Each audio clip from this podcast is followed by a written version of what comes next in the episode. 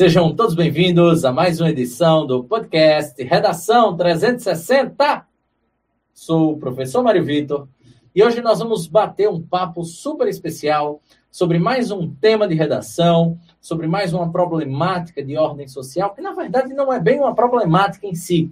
Na verdade, é uma transição da, da do nosso mundo, né? esse mundo uh, macro e microeconomicamente falando, esse mundo capitalista em que nós estamos vivenciando. Nós vamos tratar necessariamente no podcast de hoje acerca da economia digital. Para isso, nós vamos receber a presença dos contadores e consultores financeiros Pedro Hugo, Valesca Costa e do advogado tributarista Silvio Maironi. Eles que vão trazer diversas considerações fundamentais, importantíssimas para essa temática de hoje e, claro, para a construção da sua redação. Antes de começarmos esse bate-papo, a gente sabe, nós sempre iniciamos com o nosso editorial. A economia digital refere-se a uma economia baseada nas tecnologias de comunicação digital. A economia digital também é, às vezes, chamada de economia da internet, nova economia ou economia da web. Cada vez mais a economia digital está entrelaçada com a economia tradicional, dificultando assim um delineamento mais claro. O termo economia digital foi mencionado pela primeira vez no Japão por um professor japonês e um economista pesquisador no meio da recessão japonesa nos anos 90. No Ocidente, esse termo se seguiu sendo cunhado no livro, em 1995, de Don Tapscott. O livro se chama The Digital Economy. Logo depois disso, a economia digital, que sempre esteve presente né, nessa, nesse novo século, século XXI, passou a estar presente entre os primeiros livros e também a considerar a internet como uma das pioneiras nessa transição do século. Três componentes são considerados principais para uma economia digital se formar: a infraestrutura chamada e-business, o próprio e-business, que seria necessariamente como os negócios são conduzidos e principalmente qualquer tipo de processo e transição ou transação econômica por meio, né, do meio digital, e os e-commerces, que são as transferências de bens, por exemplo, quando você acessa um determinado site e faz uma compra, seja de um eletrodoméstico, seja de um serviço, algum curso e assim por diante.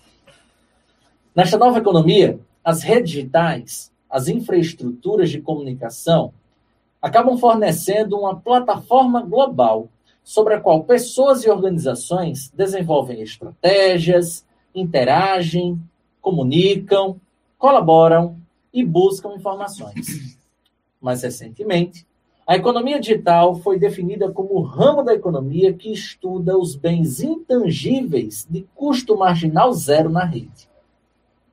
Mas muitos se perguntam: qual seria de fato o impacto real disto nos costumes da humanidade?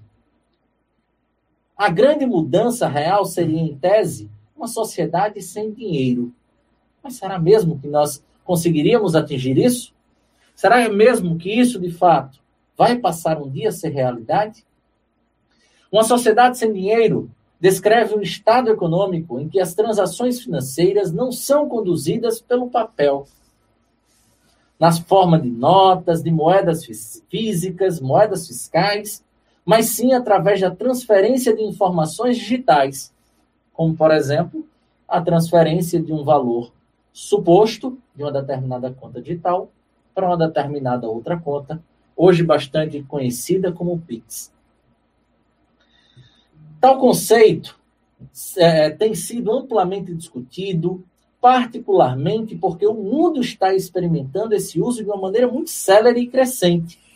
E esses métodos digitais de gravação, gerenciamento, troca de dinheiro no comércio, investimento e, claro, as necessidades diárias que estão passando necessariamente por cada indivíduo, estão sendo feitas, estão sendo realizadas cada vez mais nesse mundo.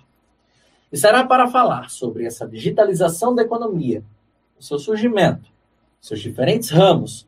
E, claro, até mesmo a forma de taxação das transações dessas, dessa forma econômica pelo Estado é que vamos contar os nossos convidados de hoje. Mais uma vez, do Grupo Faz Contábil, Pedro Hugo Valesca Costa e o advogado tributarista, professor da Reta Cursos de Direito Tributário, Silvio Maironi. Olá, meus amigos, sejam muito bem-vindos, muito bem-vindas. Olá, Pedro. Olá, Mário, boa noite. Olá, Valesca. Olá, Mário. Olá, Silvio. Boa noite, meu amigo. Deixa aqui, aqui mais ou menos os, os currículos, o que vocês fazem e, claro, se apresentem para o nosso público. Começando por Pedro, por favor. Olá, Mário. É uma satisfação participar mais uma vez é, desse evento tão importante e, e muito instrutivo para os alunos de diversos segmentos, né? Sejam para concursos, para para o Enem e tudo mais, né? Eu sou contador, faço parte do grupo Faz Contábil, inclusive sou sócio da Valesca Costa. E aí já atuamos na área já há cinco anos. Maravilha, Pedro, uma satisfação receber mais uma vez a sua presença. Boa noite, Valesca. Seja muito bem-vinda. Apresente-se para o nosso público. Boa noite, Mário. Boa noite a todos. Também é um prazer estar aqui novamente. Como o Pedro bem disse, nós somos gestores do Grupo Faz Soluções, que é a empresa composta pela Faz Contábil, pela Faz Finanças. E eu sou contadora, sou graduanda em administração e já estou nesse ramo também de atuação da área no mercado financeiro há mais de 10 anos. E aí é um prazer estar aqui discutindo sobre esse tema tão atual e tão relevante né, para os dias atuais. Perfeito, Valesca, seja muito bem-vinda. Boa noite, Silvio. Boa noite, Mário. Boa noite a todos os ouvintes aí de casa, estudantes, empresários, curiosos, né? É um prazer enorme estar aqui, de, de, de alguma forma contribuindo né, com a construção de, de pensamento, com a construção de ideias, né? É, principalmente é um tema que é tão importante, que é tão atual, e uh, espero poder realmente contribuir.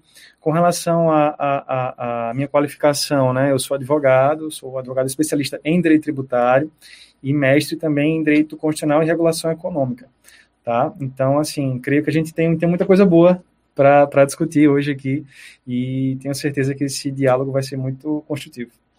Muito obrigado pela presença dos três super convidados de hoje. Né? Agradecer a audiência de vocês, sejam bem-vindos e bem-vindas. E claro, se você está aí acompanhando a nossa live ao vivo aqui no canal Na Reta do Enem no YouTube, deixa seu like, se inscreve nesse canal. Lembre-se sempre, às quintas-feiras, 19 horas, faça chuva, faça sol, feriado, dia santo, nós vamos ter o podcast Redação 360 em mais um episódio, sempre ao vivo. É um prazer ter a sua audiência. Vamos começar esse bate-papo com a Valesca. Valesca, historicamente, tratávamos a riqueza né, como a existência de posses, principalmente quando se fala em moeda, né, em dinheiro. Com essa nova economia, economia digital, isso mudou. Como foi essa mudança? Mari, digamos que o que mudou mesmo foi o modo de consumo das pessoas nessa nova economia digital. E aí não só o modo de consumo, mas o modo dos negócios também. E isso, quando eu digo negócios, não só me refiro a empresas privadas, mas a órgãos públicos, a hospitais. Tudo isso vem mudando com essa nova economia digital. Mas quando a gente fala da parte de riqueza mesmo, de posse de bens, isso é algo que até independe um pouco da moeda física. Porque, independente de ser a moeda física ou de ser de forma digital, a riqueza ela é medida através do patrimônio líquido de uma pessoa. O que muita gente às vezes se engana, que vê através só da questão da posse. Mas a posse em si, e aí essa economia digital é o que vem mais transformando, é que aumentou a questão do consumo, do desejo pelo consumo, o capitalismo exacerbado, né? E aí com essa questão de mídias sociais, digamos que até likes virou uma moeda digital. Sim. Tá aí os digitais influencers que não nos deixa, não nos deixa mentir, né? Então, várias pessoas estão ganhando, é, movimentando o seu patrimônio pessoal por ter likes e acabou que virou também um tipo de moeda é, digital também. Mas acaba que a riqueza em si, ela, desde antigamente, dos primórdios, ela é medida através de escambo, né?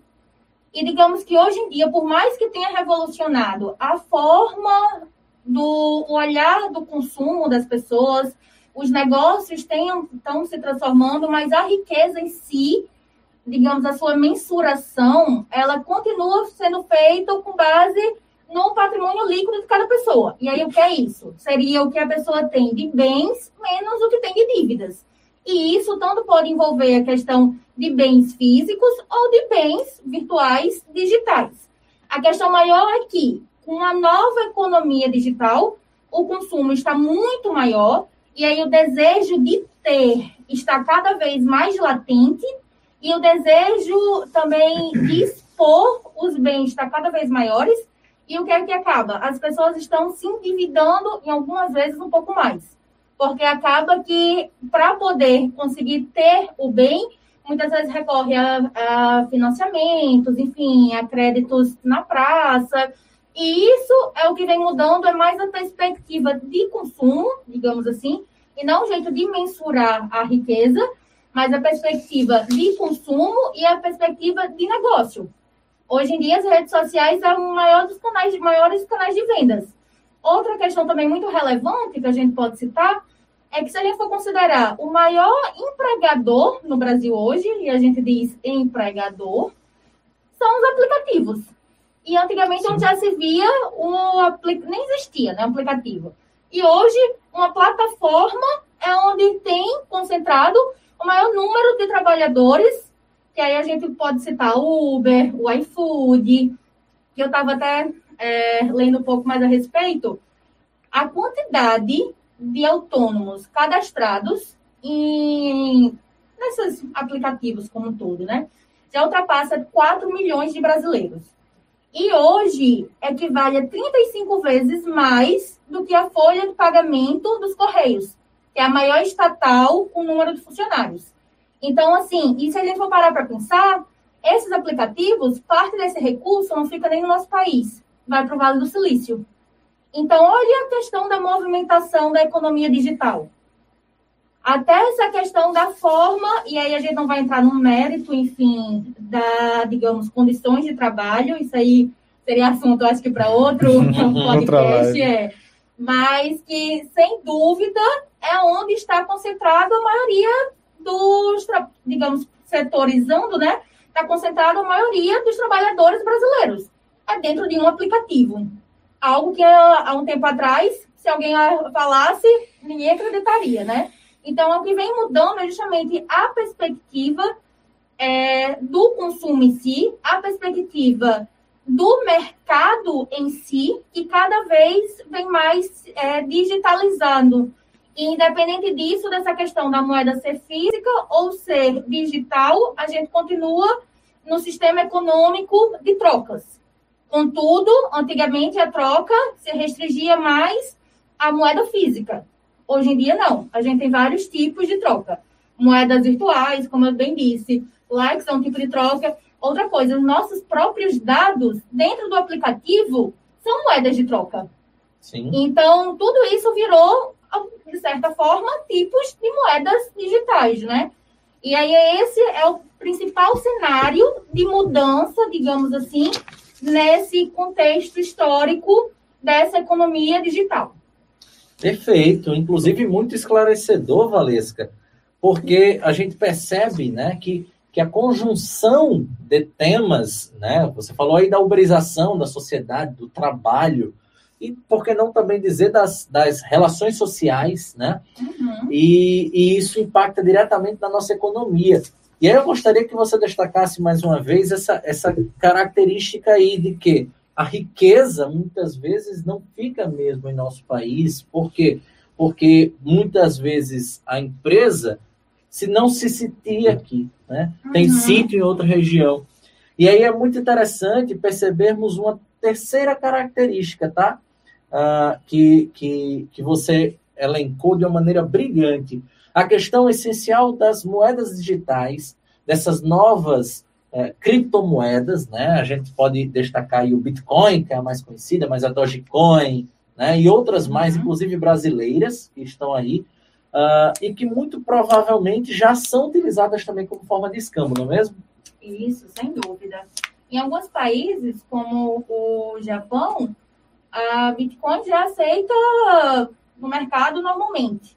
E aí, assim, é, hoje, aqui no Brasil, digamos que é algo que está mais recente de ser difundido, uhum. mas que ainda está, digamos, um vasto caminho a ser explorado Exato. e a ser divulgado. Muitas pessoas ainda têm receio até do assunto, e aí tem uma característica dessas moedas, quando a gente entra, antes eu citei mais essa questão de moedas, mas como likes, enfim, como questão de dados, mas a gente tem que entrar mais na criptomoedas em si, vem a questão de que ela tira a parte política. Então, uma das características da criptomoeda é porque ela tenta separar a questão estatal.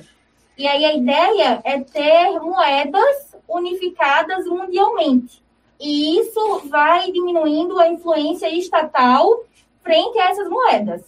Eu, particularmente, acredito que isso vai ser uma tendência futura, sem dúvida. Contudo, até chegar de fato nessa tendência, é algo que ainda tem que ser muito estruturado e organizado, até mesmo porque a gente tem também a questão da desigualdade social entre os uhum. países. Então, é algo que é uma tendência mundial, sem dúvida, está cada vez sendo mais, é, mais difundido mas que requer um pouco mais de, digamos, cuidado e atenção na parte, justamente porque vai separando o Estado, a função básica do Estado, reguladora, né? Vai tendo outras nuances quando a gente vai tratando da parte das criptomoedas. Interessante. Inclusive, você falou aí sobre essa ser uma tendência não só presente, mas principalmente futura e no que tange aí a dificuldade, principalmente, da burocratização disso, né? Da, da extração, por exemplo, dos impostos, porque, querendo ou não, uh, absolutamente todas as transações comerciais, ou praticamente todas as transações comerciais que envolvem né, uh, tudo dentro de um estado, dentro de uma região, se vincula imposto. E aí é sobre imposto, né? Vou até fugir um pouco dessa pauta. Hum. Silvio, como é que a gente pode observar, como é que o Estado observa, por exemplo, a inclusão dessas criptomoedas e, e como é que poderia ser feito um, um, uma maneira, uma forma de, de reter parte dessas riquezas que hoje são é, gigantescas, mesmo surgindo há pouco tempo? Olha, Mário, obrigado. Tá? Uh, vamos lá. Primeiro, quando a gente fala em tributação no Brasil, né, a gente tem que trazer todo um contexto. Tá? Não, não, adianta a gente ser a, a, muito objetivo e pecar por não trazer todo um contexto que encontra-se associado aí. Primeira coisa que eu, que, eu faço questão realmente de, de diferenciar, e é um equívoco que a gente vê uh, de forma muito comum, tá?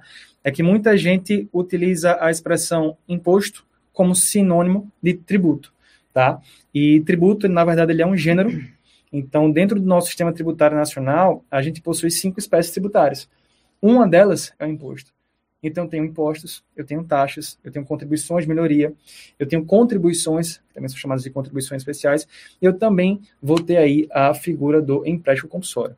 Vejam, Uh, eu particularmente penso que essa ideia de se querer tributar tudo, de se querer tributar qualquer fato gerador, né, uh, é uma ideia muito é, equivocada e muito ultrapassada, tá? Uh, até, por exemplo, a gente estava falando sobre a questão do PIX, o Paulo Guedes, por exemplo, ele já manifestou, ele já manifesta esse interesse dele, é um interesse histórico de querer tributar a, a, movimentações financeiras, né, pela internet, através até de uma espécie de SPMF, digamos assim. Uh, mas eu, particularmente, acredito que tudo isso tem que ser visto dentro de um contexto macro, tá? Porque a gente tem um código tributário aí de 1960, a gente tem uma Constituição Federal aí de 1988 que reformulou o sistema constitucional tributário.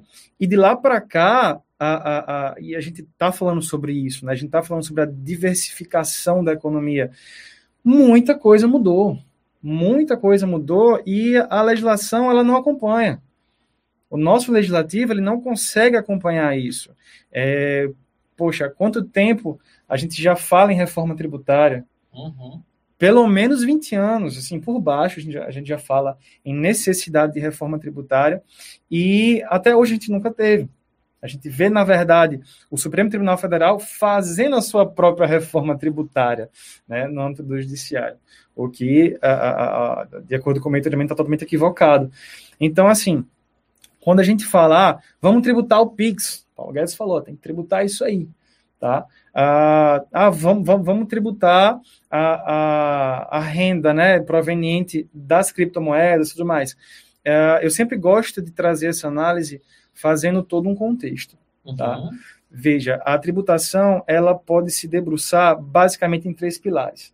Eu tenho a renda, eu tenho o patrimônio e eu tenho o consumo aí de bens e serviços, tá?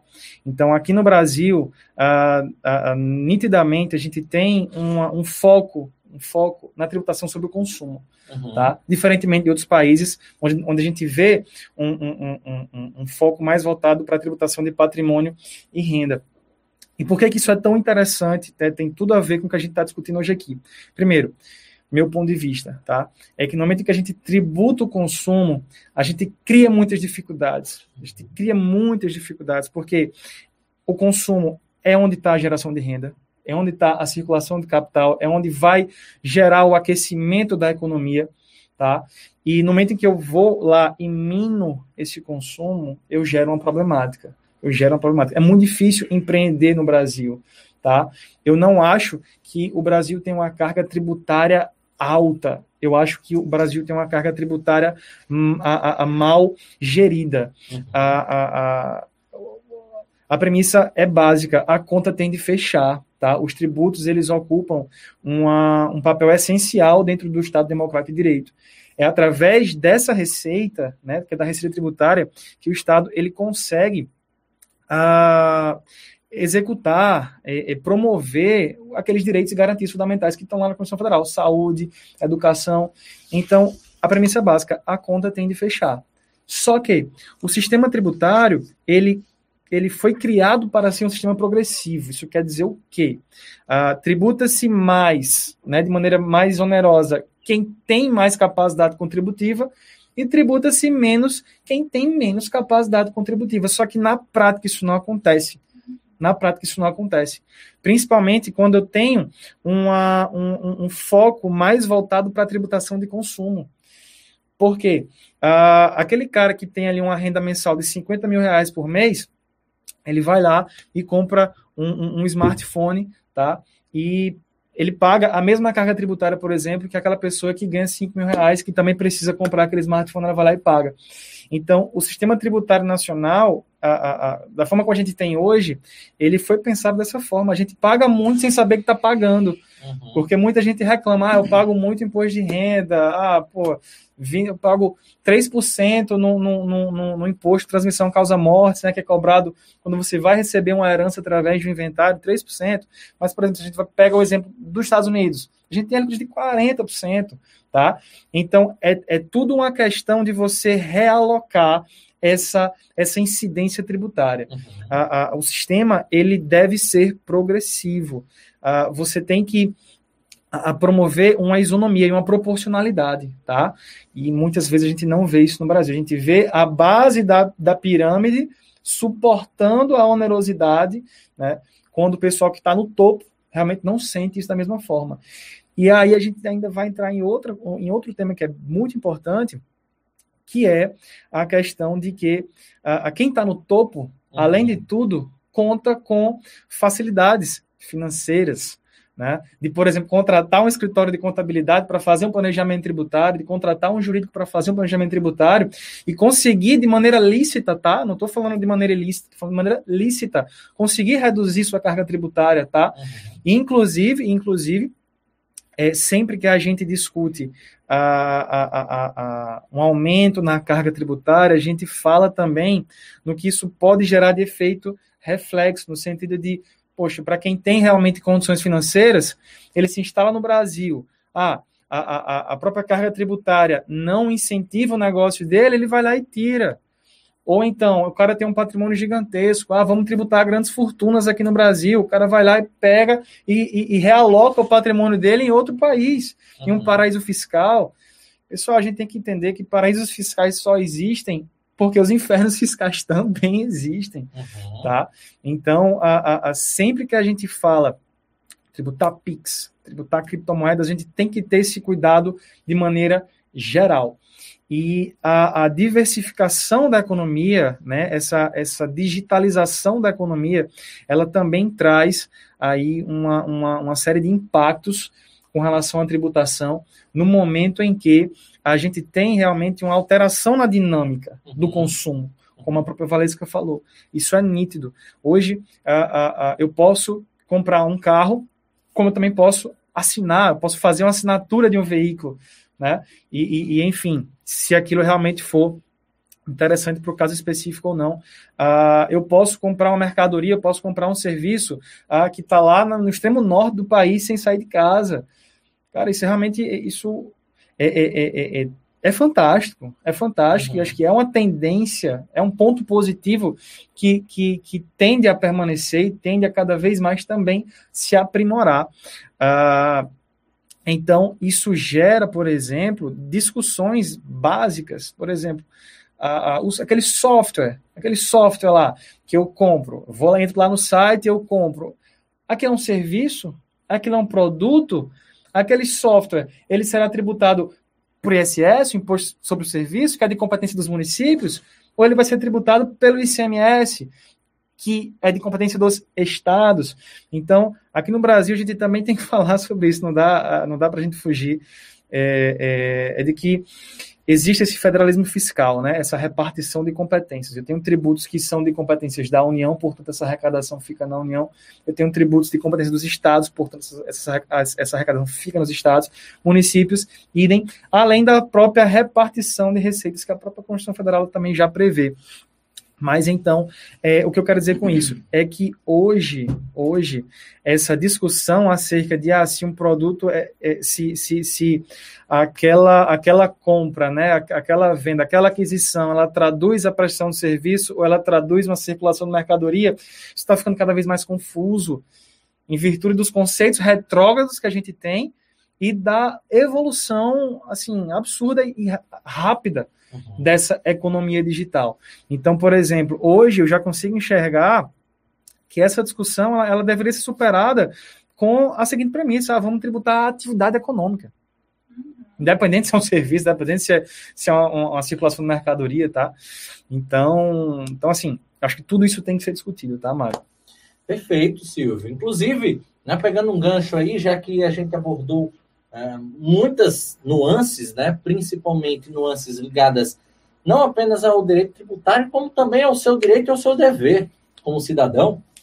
A gente chama também a atenção para o seu dever de dar o curtir aí no nosso vídeo. Esse vídeo aqui que está sendo assistido por algumas pessoas. Saudamos a todos vocês e agradecemos a sua participação.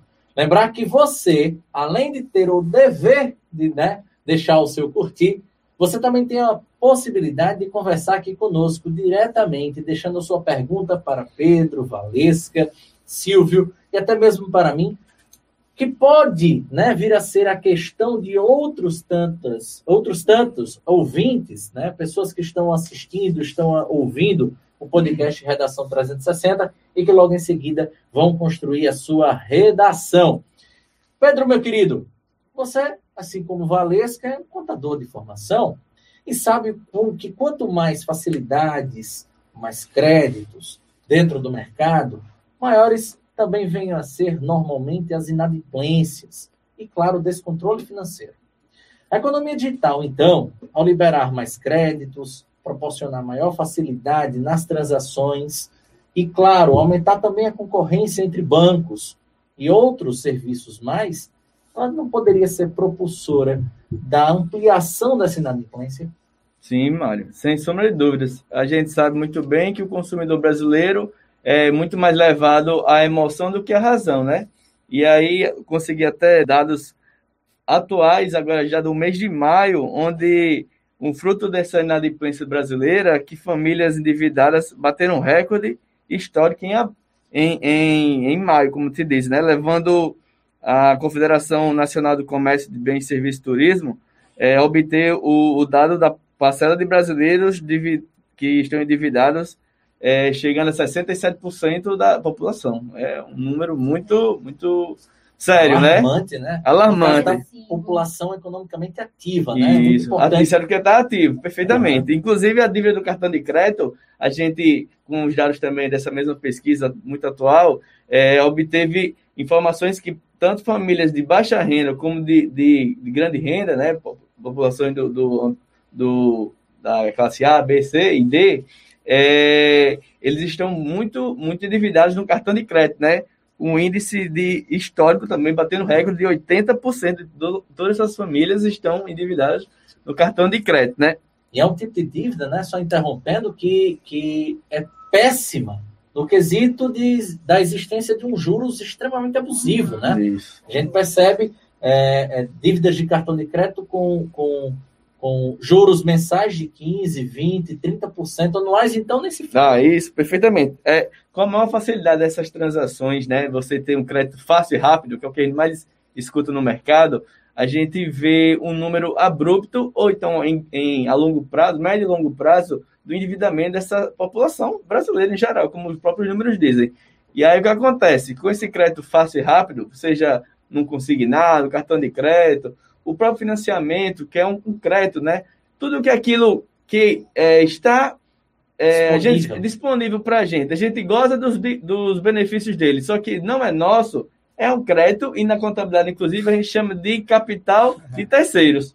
Ou seja, vamos supor que eu tenha é, um patrimônio de que eu já quitei algum dia na minha vida de 100 mil reais, uma casa, um carro, que seja.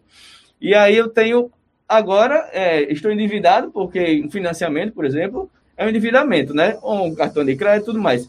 E eu estou endividado e, e cheguei a um certo ponto que eu não consigo mais pagar essas dívidas. E essas dívidas que eu tenho agora é de 100 mil reais. O que acontece?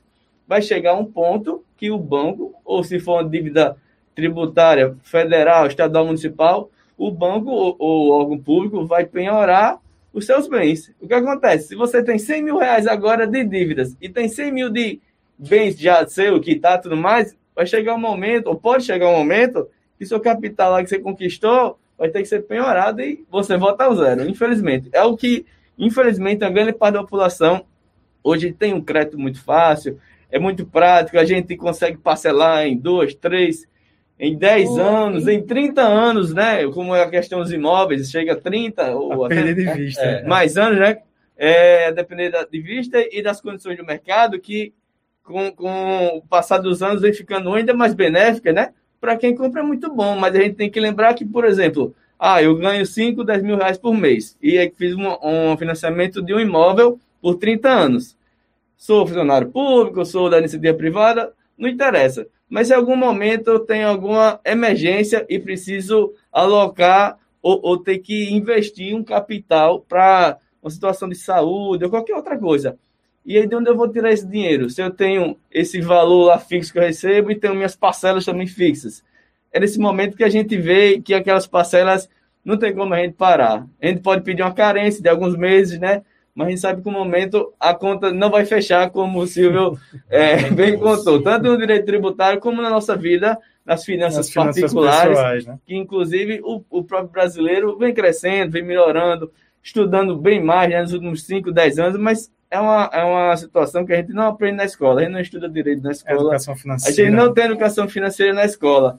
E isso é, é fundamental para toda a população. Uma criancinha com 4, 5, 6 anos, já precisa ter alguma ideia de contas, de saber poupar, não saber mais poupar, mas saber sim investir, porque aquela poupança que nossos pais ensinaram a gente já não rende tanto é. como rendia antigamente. Uhum. Existem muitas outras possibilidades de você alavancar, mas de forma com o pé no chão, alavancar é, é, seu capital, ter uns bons investimentos a longo prazo, principalmente, porque a gente tem que lembrar que o que a gente tem hoje é, é com juros compostos, que é um, é um, número tão simples que a gente aprende muito basicamente na escola. Na escola, na escola a gente aprende com juros compostos muito por cima, mas que os juros compostos a gente aplicando mês a mês, ano a ano, a médio e longo prazo vai crescer muito e aí aquela poupança ou investimento que a gente está fazendo vira mais benéfico do que fazer muitas vezes um financiamento ou um crédito consignado, o que seja, né?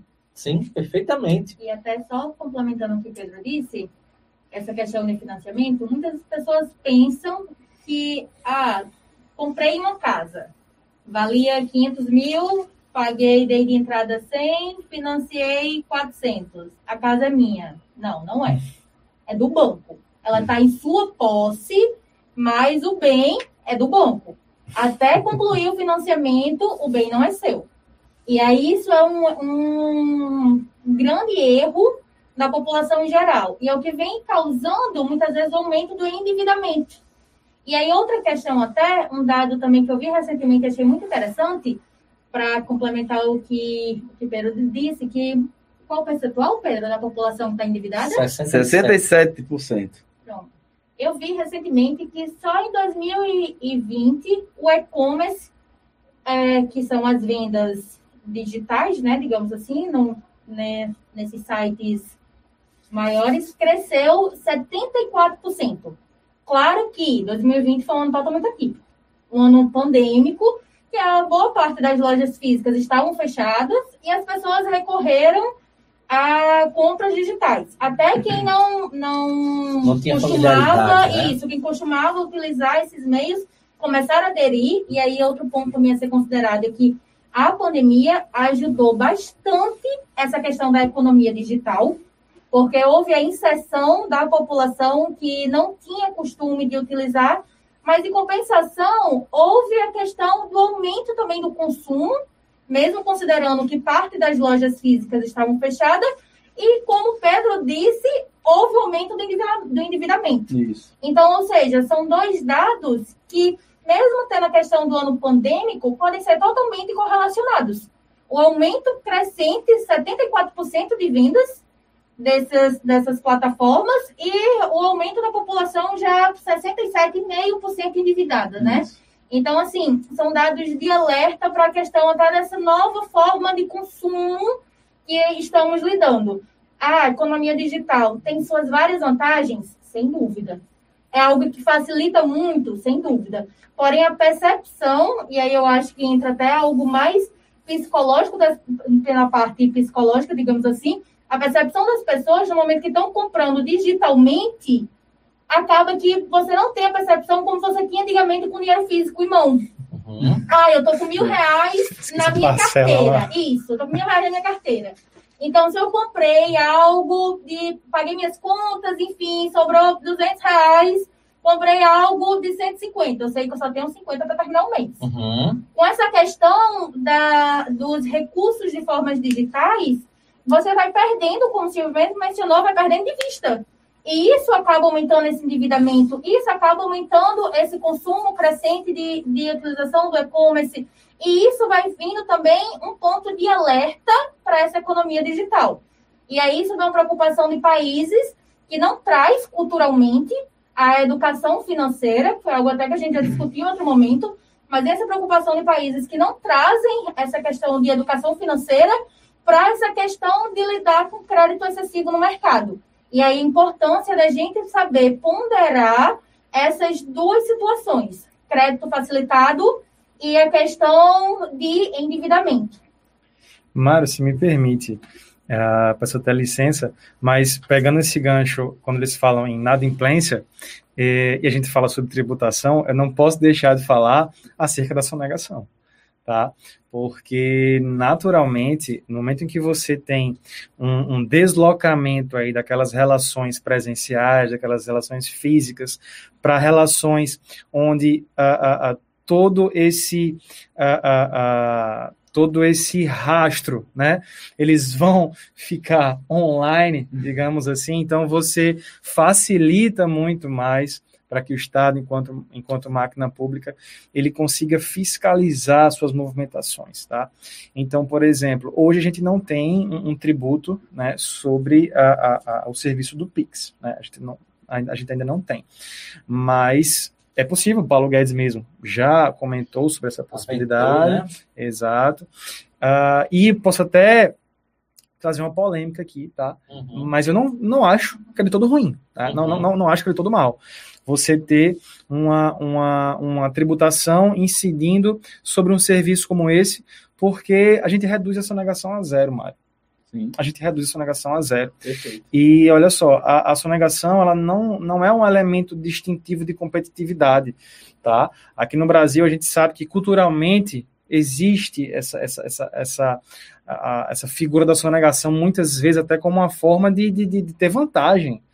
Né? O, o pessoal, ah, não, poxa, eu consegui esconder isso aqui do fisco, ó, ou realmente tive um resultado melhor, uhum. mas não é para ser assim, sou totalmente contra, tá? A sonegação é um câncer que precisa ser erradicado.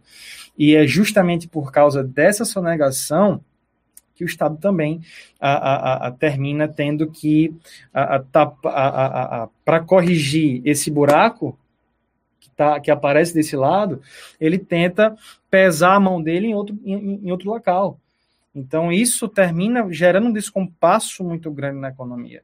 Tá? Então, a, a, a, nitidamente, com a economia digital, a gente tem uma intensificação no consumo, além das, da própria facilidade de consumo, né? a gente tem uma intensificação disso, e essa intensificação é preocupante, principalmente quando a gente tem a, a, facilidade de fazer essas transferências online, uhum. através de um, de, um, de, um, de um sistema aí de real-time payment, né? que seria o PIX. Por quê? A Receita Federal ela não tem as informações da, acerca de, de, de, de, que movimentações foram essas, de quais, do, do, do, em que consiste cada movimentação dessa, mas ela tem as informações acerca dos valores. Então, se eu movimento ali 50 mil reais por mês na minha conta e declaro que recebo um salário mínimo, algo errado não está certo.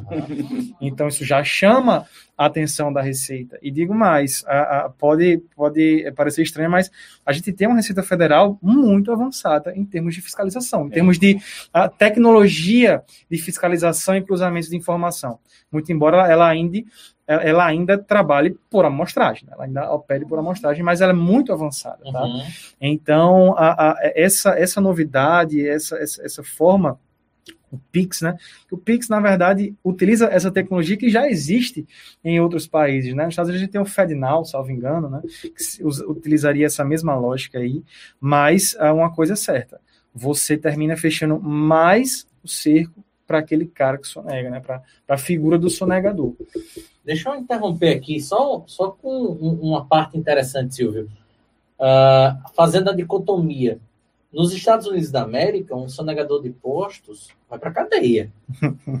No Brasil, um sonegador de impostos normalmente é visto como um esperto, malandro, né? Aquele que está se dando bem porque não está perdendo dinheiro, perdendo, entre aspas, dinheiro para o Estado, né? Então, até mesmo essa questão cultural que vem da ausência de educação financeira e talvez também de educação cívica, porque Pagar imposto é uma obrigação civil. É um dever. Né? Se você necessariamente está usufruindo de, de tudo, absolutamente tudo, desde saúde, educação, estradas, enfim, é porque também é fruto daquilo que você contribuiu, daquilo que você trabalhou.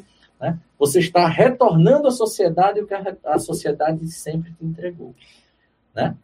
Perfeito, Mário, perfeito. Uh, uh, veja só, posso? Posso? Claro, é porque realmente tem tanta coisa que a gente pode trazer é. aqui, né? E às vezes eu fico preocupado com a questão do tempo. É, mas, mas vamos lá. E você falou sobre algo assim importantíssimo, que é a questão da cultura, né?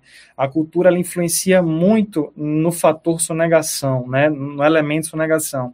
Eu particularmente a, a, minha dissertação do mestrado, né, ela foi justamente nessa área. Eu tratei sobre os crimes contra a ordem tributária, né, tratei sobre o sistema punitivo fiscal. E a conclusão, na verdade, foi que a, a correção, a verdadeira correção, ela passa pelo direito penal, mas ela não se limita ao direito penal justamente em virtude desses outros fatores externos, como a própria cultura Né? E além da cultura, o fato de que no Brasil eu posso até falar que tem uma carga tributária alta, se eu contrapor isso ao retorno que o país nos dá. Tá? Então, então, tudo isso tem que ser colocado na balança. Perfeito. Outra coisa, mais uma coisa, parece aquele cara do, do, Jack Chan. Mais uma coisa. Ah, quando a gente também fala em, em, em, em fechar o cerco para o sonegador, né, com a evolução dessas relações digitais, é que eu, particularmente, não ando com dinheiro na carteira há anos. Não sei vocês, mas eu particularmente não ando mais com dinheiro na carteira. Dificilmente eu vou ter cinco reais aqui para pagar alguma coisa é. em espécie. Uhum, tá? Tudo eu faço por, por, por, por, transferência ou cartão de crédito, enfim, até acúmulo de pontos para serviço de milhagem, né? Mas assim, eu particularmente não uso, então isso é, a dificulta a vida daquele cara que chegava para o cliente dele e faz, não, me paga em dinheiro, me paga em espécie, tá? Ah, principalmente se a gente vai falando de, de, de serviços aí que, que, que, envolvam pagamentos mais vultosos, isso não existe mais. Então, dificulta a vida do sonegador. Eu tenho até alguns exemplos né, voltados mais ao dia a dia. Qual é a empresa hoje que não aceita um Pix? É. Qual é a empresa hoje que não aceita um cartão de crédito, um cartão de débito, né? Eu me lembro eu me lembro, por exemplo, há, um, há uns tempos, né, há pouquíssimo tempo, na verdade, que existiam restaurantes, que existiam postos de combustível e entre outros que não aceitavam. Né? E muito provavelmente essa era a justificativa por trás. Né? E, e Mário, só um adendo. É, nesse momento que, que todas as empresas né, estão recebendo PIX, cartão de crédito, e agora, talvez raramente, né, dinheiro em espécie, não tem como fugir. O fisco já sabe. Recebeu o Pix, recebeu o cartão de crédito, você vai ter que vai tributar. Cruzar, vai é. ter que tributar, seja empresa de comércio, onde vai tributar no governo do estado e na rede federal, seja empresa de serviço, onde tributa no município, onde esteja alocado, ou e, na, e no governo federal. Ou seja, não tem para onde fugir. É, é, é, pode ser que alguma prefeitura aqui, outra ali um pouco menor, de uma cidade menor, ainda não fiscalize da forma 100% ideal mas, assim, está com os dias contados. A, a sonegação, isso é muito bom para o país como todo, está com dias contados. Eu vou vir com uma dúvida de leigo, se vocês souberem responder, por favor, que façam. Caso não, também, fugindo completamente da pauta, tá? Uh, será que essa organização é, e esses, esse acesso às informações, será que isso não seria ou não está sendo fundamental para que o país esteja se livrando ainda daquele grande mal que se chamava inflação, por exemplo? Boa pergunta. Será que, por exemplo, isso não, não tem uma interferência? Porque pensemos aqui é, é, é, de uma forma bem leiga, né? fugindo um pouco da ciência. O que, que é inflação? A inflação é quando essa moeda passa a se, a, a, se desvalorizar, todos os patrimônios que estão aqui inseridos passam também Seu a se poder aquisitivo ele se torna é, menor. É, né? Exato. Isso. E quase sempre oriundo da produção de mais moeda para que o Estado né, pague as dívidas externas e internas. Também. Pois bem, se a gente começa a ter uma menor sonegação de impostos, se a gente começa a ter uma maior, uma, ter um maior controle e um maior acesso a informações, principalmente do quanto vai se destinar com o orçamento geral da União para determinadas áreas. Será que isso pode não trazer, enfim, um dia, um Brasil, não diria totalmente livre da inflação, mas com uma inflação bem mais realista, né? Controlada. Controlada. eu acredito assim, em relação a essa questão da inflação, a economia em si digamos que se a gente for o conceito, pegar o conceito de economia, o conceito mais cru, sem ser o conceito que você até é, comentou conosco no início do programa, né? Se a gente pegar o, o conceito mais cru de economia mesmo, ele significa a relação de troca. É a questão da demanda com a procura e assim as relações da parte dos desejos e da parte dos desejos das pessoas, que eles são infinitos, Sim. e dos recursos, que eles são escassos. Então, esse é o conceito básico, de, digamos assim, de economia. A gente tem desejos infinitos e recursos escassos. Contudo, essa questão da inflação, ela é algo muito mais complexo do que o que a gente consiga é, linkar apenas com essa questão de sonegação ou não. Por que, Valesca? E aí eu lhe digo, por que, que ele é mais complexo? Justamente porque a inflação, ele leva em consideração não só essa questão de sonegação, e como os meninos bem falaram, tanto Silvio como Pedro, isso, a economia digital vem para revolucionar isso, e eu acho que é um dos pontos mais positivos da economia digital. Hoje em dia, para quem não sabe, o que você passou em maquineta de cartão, qualquer maquineta, seja pessoa física, pessoa jurídica, a Receita Federal já tem acesso. Uhum. Porque existe uma obrigação fiscal acessória e aí, nesse quesito, a gente pode falar com bastante propriedade, né, Pedro? que essa obrigação fiscal acessória é justamente que quem tem maquineta de cartão, a própria operadora de maqui da maquineta tem que informar ao fisco, e aí entendam fisco, principalmente como Receita Federal, uhum. tem que informar o fisco tudo que foi é, transacionado. É, faturado naquela maquineta. Contudo, a inflação ele não entra só o quesito de sonegação, como a gente entra a questão também de desemprego, a questão, é, e aí, com essa questão da economia digital, um dos pontos mais negativos, ao meu ver, é a desigualdade social. E, para mim, pelo menos, com esse esse avanço que a gente teve em 2020, ficou muito mais latente essa desigualdade social. Podemos citar, por exemplo, as escolas. Sim. Tá aí as escolas públicas, infelizmente, paradas há um ano e meio. Uhum. Por quê? Porque a maioria dos alunos não tem condições, não tem recursos suficientes para conseguirem assistir aula e, de certa forma, não só, e cito as escolas públicas, mas, enfim, diversos alunos de faculdades também. E essa questão de quem não tinha acesso à parte digital acabou que ficou excluído Uhum. Está um ano e meio praticamente sem acesso à, aula. E aí a inflação, ela junta não só essa questão da sonegação, mas ela entra todos esses fatores sociais também para somar nesse fator inflacionário, que pode influenciar na economia. E aí não entra a questão de sonegação? Entra, mas aí vem a questão do poder aquisitivo, do índice de desemprego, do IDH, do PIB, e aí acaba que é um fator que se torna mais complexo que não tem como a gente mensurar. Diminuir a, a, a sonegação pode ser algo positivo para a inflação? Pode. Espero que seja. Mas não, não apenas isso seria um fator determinante. Uhum. Teria todo um, isso, né? todo um conjunto de variáveis que também influenciaria para poder dizer se de fato a gente conseguiria ver um Brasil, como você bem citou, de inflação baixa, constante, durante longo tempo. Perfeito. Meus caros, uh, estamos já no período final da nossa entrevista, do nosso podcast, né? Queria saber com a produção e principalmente com você, ouvinte, espectador, que esteve aqui conosco nessa quase uma hora, se você tem alguma dúvida aí para deixar aqui conosco.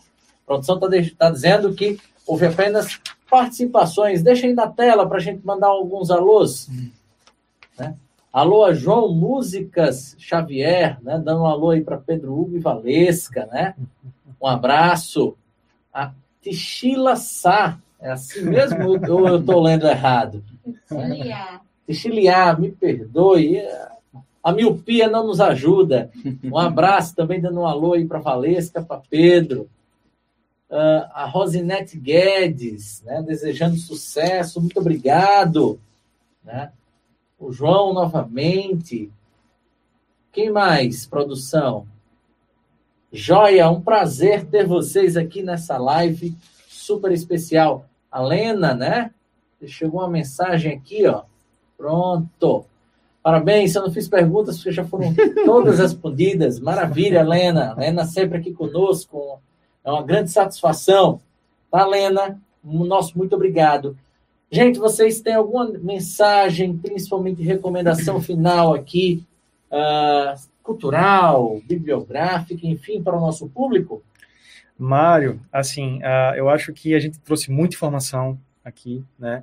Uh, e assim, eu diria que para dar uma relaxada, para dar uma, uma, quebrada, algo mais light, eu iria sugerir uh, um filme, tá? Que é o The Laundromat, que em português acho que ficou A Lavanderia, que é um, um filme que fala sobre ah, o escândalo né, do, do, Panama Papers e traz toda essa evolução da moeda em si. Eu acho fantástico, tem tudo a ver com o tema que a gente tratou hoje aqui. Tá? Tanto os impactos positivos como os impactos negativos também agradecer imensamente a Silvio, né? É há muito tempo que a gente tenta, a gente ensaia a sua participação. É um grande prazer, já vamos marcar novos programas também. Agradecer Obrigado. a Valesca Pedro também pela sua segunda participação. Vocês têm alguma mensagem final para deixar o nosso público e recomendação? Mário, eu agradeço novamente o convite. Como vocês falaram, acho que tem muito tema, temos novos encontros a, a combinar, ah, inclusive, né? Por favor. É um, é um tema financeiro, é um tema é, gigante, né? Tributário também tem inúmeras nuances, né? Que a gente tem como vincular a parte contábil, financeira e tudo mais. Eu tenho como, como, como ideia de livro um livro super bacana do, do economista Sani, Samidana. Sim. É um livro muito simples, inclusive, que acho que assim poderia ser um livro de cabeceira para a população brasileira em geral, ali uns 15 anos, dos 12 anos para frente, pode ler. Ele é um livro muito tranquilo. Ele fala sobre como passar de devedor para investidor.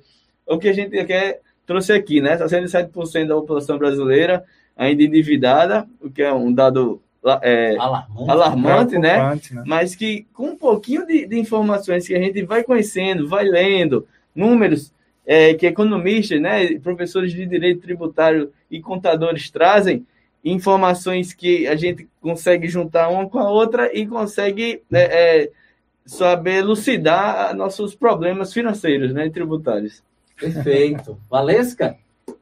Mário, mais uma vez, antes de tudo, agradecer o convite. De fato, é um prazer estar aqui, sempre contribuindo. Acho esse seu projeto algo incrível e, assim, muito louvável que venha de fato para contribuir, ainda mais nesse momento né, que a gente está vivendo, como eu estava dizendo, tantos alunos sem acesso à sala de aula, então você trazer de uma forma democrática discussão de temas como esse, eu acho de fato algo incrível e desde já parabéns, é um prazer enorme estar aqui pela segunda vez e sempre que necessário ficamos à total disposição. E em relação a alguma mensagem, algo cultural, não tenho nenhuma indicação em si. O que eu posso dizer para vocês é sempre procurem se interessar, não fiquem dentro de uma bolha do que vocês acreditam. O mundo está cada vez, a velocidade das informações estão cada vez maiores, então busquem conhecimento. Conhecimento é algo que nunca é demais. Então, busque conhecimento, seja através de meios como o YouTube, que a gente está aqui, através de podcasts, através de filmes, de livros, enfim, através de artigos, documentários, mas continue sempre buscando conhecimento, porque é isso que vai fazer a gente crescer, desenvolver, ser cada vez mais cidadãos é, conscientes dos seus deveres, né? E cada vez mais pessoas melhores tanto para o mercado profissional como para a vida pessoal também. Então, procurem sempre buscar conhecimento, buscar novas informações, que isso, sem dúvida, só vai vir a corroborar na vida de cada um. Perfeito, Valesquinha. Muito obrigado pela sua presença. Você também, Pedro. Você também, Silvio. Obrigado, Marcos. Agradecer mais uma vez a você, espectador, que esteve aqui conosco. Amanhã, às 14 horas, esse podcast também estará disponível para você no Spotify, no Deezer, no Apple Podcasts, no Google Podcasts, no Cashbox, em todos os grandes agregadores de áudio e de podcasts do Brasil. E você também pode assistir quando e onde quiser aqui também pelo YouTube. Nosso muito obrigado. Até semana que vem.